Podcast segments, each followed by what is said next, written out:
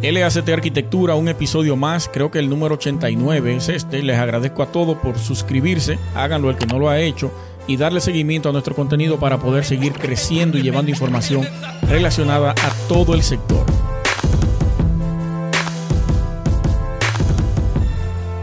Miren, muchas informaciones respecto a lo que es el déficit habitacional, nosotros lo tratamos en nuestro programa de radio. También el tema de los materiales de la construcción y la parte más importante de todo eso, la arquitectura para el tema de las viviendas sociales. Eh, a mí me gustaría que quienes nos siguen en Panamá, Costa Rica, Bolivia, México, Estados Unidos, parte de Europa, por favor compartan ahí información aquí abajo en el área de los comentarios sobre el tema del déficit habitacional y la parte de la calidad de vida en términos de arquitectura para ese tipo de vivienda social. A mí me gustaría leerlos, conocer un poco más cómo se maneja eso en términos gubernamentales en cada uno de esos países.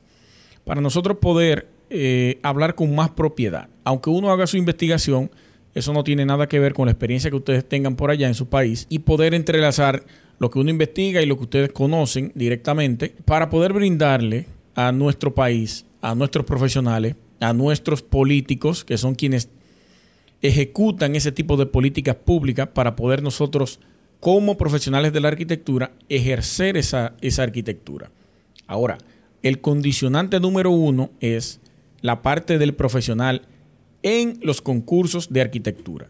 Que nosotros aquí en República Dominicana, como sociedad de arquitectos, nos acercamos a una de las entidades que son las encargadas de dirigir y de organizar ese tipo de, de concursos que tiene que ver con la realización de ciertos entes arquitectónicos para mejorar la calidad de vida de personas.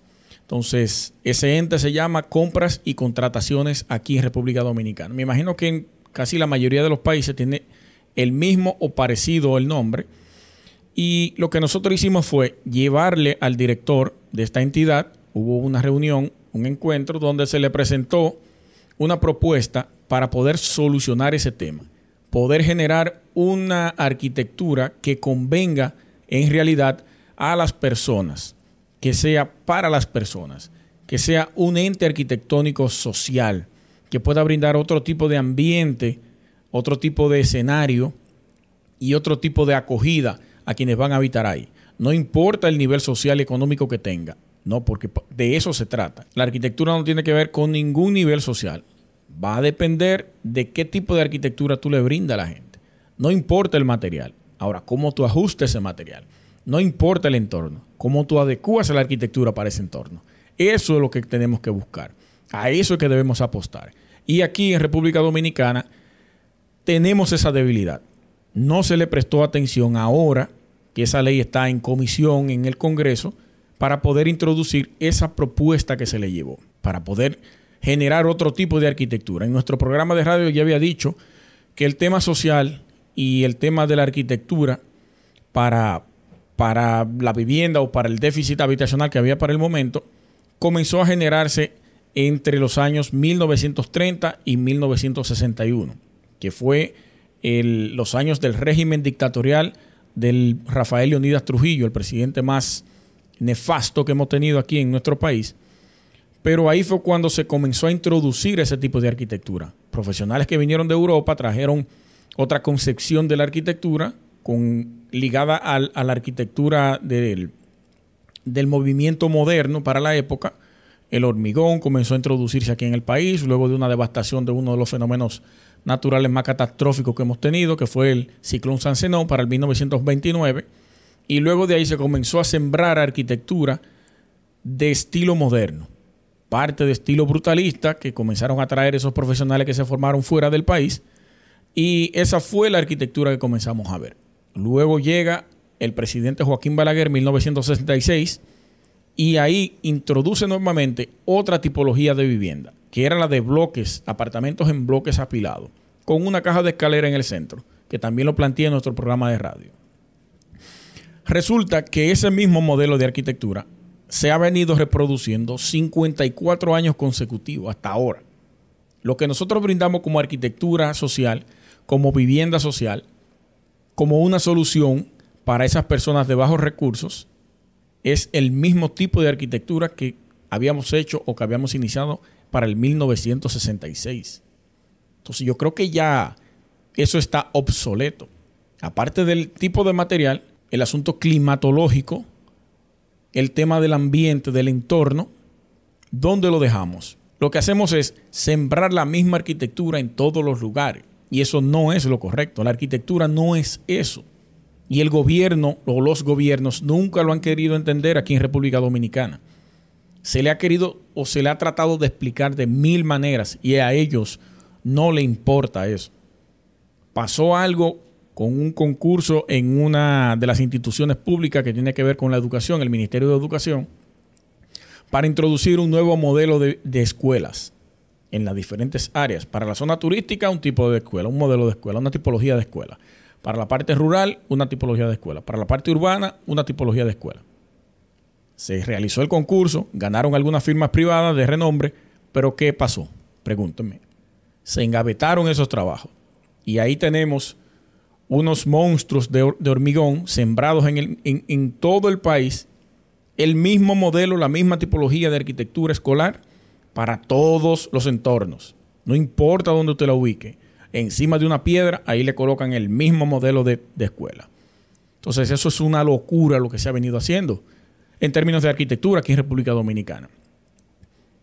Las firmas privadas están haciendo muy buena arquitectura. ¿Por qué? Porque se vende a, a entes privados. Porque se le vende a compradores privados a inversionistas privados. Ahí se realiza muy buena arquitectura, pero el Estado no está pendiente a eso, a menos que un consorcio de hoteles quiera invertir, el Estado participa, pero no se involucra con la parte arquitectónica. Eso viene importado, ese modelo arquitectónico. O viene por donación, como se hizo ahí en la terrena, que eso fue una burla. Teniendo nosotros aquí arquitectos con muy buena preparación para ese tipo de proyectos, dejamos que una firma done el diseño. Que eso no fue una donación. A mí que nadie me diga que eso fue donado. Nadie me lo diga a mí. Entonces, yo creo que eh, debemos despertar como profesionales primero, como sector de profesionales segundo y como gremio que engloba a todos los profesionales del área de la construcción, sacudir ese tema porque a quienes nos conviene es a nosotros. Si ese tema se, se, dinamizara y se democratizara como es, no diéramos abasto para trabajar. Hubiera demanda de más, muchísimo trabajo. Entonces no queremos ver, no queremos darnos cuenta de lo que está ocurriendo con la parte de la arquitectura. Estamos siendo relegados, relegados totalmente, ya sea por firmas internacionales que son, siembran muy buena arquitectura. Yo tengo amigos eh, eh, internacionales aquí, firmas internacionales, amigos, que están haciendo muy buena arquitectura. Eso no es lo que yo critico. Es importar una arquitectura que ni siquiera se debatió aquí en la zona, en el patio, para poder hacerse. Y esa ley de compras y contrataciones, con esa modificación y esa introducción de esa propuesta que se le iba a hacer, era una de las soluciones. O iba a comenzar a generar la solución. Tanto en la sociedad de arquitectos como como en el gremio que nos, que nos agrupa a todos, hay muchos profesionales dispuestos a trabajar en ese sentido y a participar con garantías, porque tampoco puede ser licitación. Sabemos históricamente lo que ha generado y lo que significa una licitación aquí. A quienes conviene y a quienes no. vamos, vamos a ver, señores, si nos damos eh, un espaldarazo uno al otro. Vamos a ver si motivamos todo esto y buscamos una solución en conjunto, mancomunada, para poder tener la arquitectura turística contemporánea que en realidad necesitamos. Esta firma, que es de un amigo, Estudio Haldo, Halmar de Sena, nos llevó unos ejemplares al programa el otro día. Él hizo dos tomos. Uno para el tema del residencial, que es este, y otro para el tema e, de edificaciones que es este. Nos quedan unos cuantos ejemplares. Quien quiera adquirirlos, nos quedan como seis. Escríbanos, ya sea a mis cuentas personales en Instagram o aquí mismo, ahí abajo, escriba que quiere su, su, su ejemplar y entonces en el programa Arquitectura Radial hacemos entrega a ustedes. Yo voy a presentarles dos hojas del pliego de condiciones que, que pide el Ministerio de la Vivienda para el tema de la vivienda social. Yo quiero que la vean detenidamente, voy a presentarla, pero eh, no puedo darle explicaciones amplias sobre esta, pero sí lo invito a todos a buscarla, porque eso ahí no se corresponde con lo que debería tener una vivienda eh, social, el carácter social que en realidad necesita, el carácter social que en realidad se está vendiendo a nivel internacional, el carácter social que que como, como país, que como gobierno, que como Estado, deberíamos garantizarle a las personas. No lo es. Entonces el costo muy elevado, las ofertas o las condiciones que brindan ese ente arquitectónico no corresponden a ese precio, a ese costo. No corresponde porque entonces deja todo a discreción del constructor. Y aunque hay muchos profesionales de la construcción que están haciendo muy buen trabajo, muy responsables, incluso han perdido dinero por hacer una mejor construcción. Hay otros que se aprovechan de esas debilidades, de esos pliegos, y hacen lo que le da la gana. O se llevan al pie de la letra lo que dice ahí. Cuando en realidad lo que te habla es en parábola para que tú puedas entender que el mínimo es tanto y lo que corresponde es otra cosa. Y lo que corresponde es que tú hagas la otra cosa no que lo dejen el mínimo, porque tú sabes que si lo hacen el mínimo va a sacrificar la calidad de vida de esa gente ahí adentro. son muchas cosas, muchos componentes que se dan, se dejan eh, eh, a discrecionalidad de la gente, del constructor, y sabemos lo que puede pasar con eso. Quieren ganarse todo el pastel. No les importa cómo quede el otro. Te construí esto aquí y te terminé y te tiré la llave desde abajo porque no quiero ni siquiera entregarte para que no me reclame. De eso es que se trata. Y es una práctica histórica, aunque se haya democratizado con concursos, aunque se haya democratizado con algunas licitaciones. Antes se le entregaba cuatro firmas de aquí, del país, cuatro constructoras. Y eran lo que resolvían todos los proyectos a nivel nacional. Ahora por lo menos se amplió un poco más, pero entonces se corrompió más la vaina. Ese es el problema. No hay una continuidad de supervisión. Y si hay una supervisión, también está viciada. E, es como una bola de nieve que va recogiendo y no va dejando nada en el camino. No importa el que se le meta en el medio, se fue con todo. Y la bola de nieve corrupta. Yo creo que el, el, tema de la construcción aquí hay que prestarle mucha atención. Arquitectura, ingeniería y construcción. Somos el segundo sector que más aporta al Producto Interno Bruto del país, de República Dominicana. Entonces no hemos hecho los, los, los ciegos con cosas que competen al gobierno para poder darle respuesta rápida y poder continuar dinamizando ese sector. Porque es un sector que arrastra directamente 300 mil empleos e indirectamente te asciende casi a 500 mil. Pero no, que siga caminando como pueda y él sigue generando como, como, como quiere. Los materiales por un lado, y no se le hace frente al tema de los materiales. Esta mañana en un programa radial de comentarios, un amigo dio una explicación simple, concisa y precisa para el tema de de los materiales. Los lingotes de hierro que ustedes ven en patanas transportándose, de ahí se saca las varillas, la malla ciclónica, los clavos y hay que ver qué otro material pueden ellos sacar de ahí. Esos lingotes vienen desde Ucrania y Alemania. ¿Qué está ocurriendo con Ucrania? Está bajo una guerra. Está bajo amenazas mega económicas. Ciudades devastadas. Su producción en el suelo. Su exportación ni se diga. Entonces hay un cierre total de la exportación y la importación aquí. Entonces eso provoca que uno tenga que comprar en otros países más caro y ya eso automáticamente al alza. Tres materiales en un solo elemento. Y esas son cosas que hay que hablarlas. Esas son cosas que hay que comentarlas. Los plásticos, los materiales eléctricos misceláneos, la mano de obra ahora, que hace un mes que, se que, que hicieron un alza. Entonces, todos esos elementos, al final, lo que te van a producir es un aumento de un 25, 40, 50 y hasta un 100% en los inmuebles. Un 100%, escuchen esto. Y he recibido llamadas de mucha gente, hicimos una denuncia el otro día, de que a unas personas se le iba a aumentar un 25% para este mes. Si ellos no lo aceptaban, lo que iban a hacer era devolver el dinero con el cual apartaron esos apartamentos. ¿Por qué? Porque sabe que puede venderlo de igual manera, al precio que le dé la gana. Porque aquí todo se vende. Yo creo que el gobierno tiene que prestarle suma atención a todo lo que está ocurriendo con el tema del sector construcción. Debe hacerlo. Debe juntarse con todos los entes de la sociedad civil, sociedades de arquitectos, el CODIA, que no lo he visto participando en ninguna actividad importante para la representación de ese sector. No lo he visto. Acoprovi ya está haciendo su papel.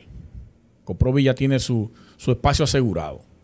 Y saludo a Coprovi porque es una de las instituciones más aguerridas y que más ha enfrentado este tema y más ha dado la cara por su conglomerado. Eso hay que decirlo, son empresarios de la construcción y tienen que responder, esa directiva tiene que responder por esa gente que está ahí, porque para algo lo tienen ahí. Tienen que reunirse con eh, las sociedades de maestros constructores también, con los ferreteros, que ahora el 12 de junio 2022 vamos a estar ahí transmitiendo en vivo de Arquitectura Radial. Conocemos directamente al, presidente de la Asociación de Ferreteros, reunirse con él, porque una vez invitamos a esa, a esa persona, a esa parte de esa directiva, y lo que nos dijeron es que lo están estrangulando porque empresas grandes que son importadores crean ferreterías más pequeñas y ellas mismas se abastecen y debilitan a las otras que le tienen que comprar ellos mismos. Que como quiera, es un problema. Entonces hay que prestarle atención a esto. Si el sector se va a pique, internacionalmente hay muchos problemas también. Hay una empresa en China que yo hablé de ella en, un programa, en el programa de radio Evergrande, que esa es la burbuja inmobiliaria más peligrosa que, que tenemos actualmente. Y del tema construcción. es la que más exporta. Entonces, vamos a ver si, si prestamos atención serio a esto. Y a mí me sorprende porque parte de, de, las personas que están en el gobierno son empresarios de la construcción. Parece que no le importa eso. Pero bueno, vamos a dejarlo hasta aquí el podcast. Creo que, he dado suficiente material y suficiente contenido como para generar algún tipo de debate. Escriban ahí abajo, suscríbase comente, compártalo y vamos a seguir creciendo. Apóyenme, envíenme información, vamos a compartirla, vamos a promoverla por aquí, por este podcast, por nuestro programa de radio, por nuestras redes sociales. Vamos a fortalecer el sector porque nos están relegando gente sin preparación.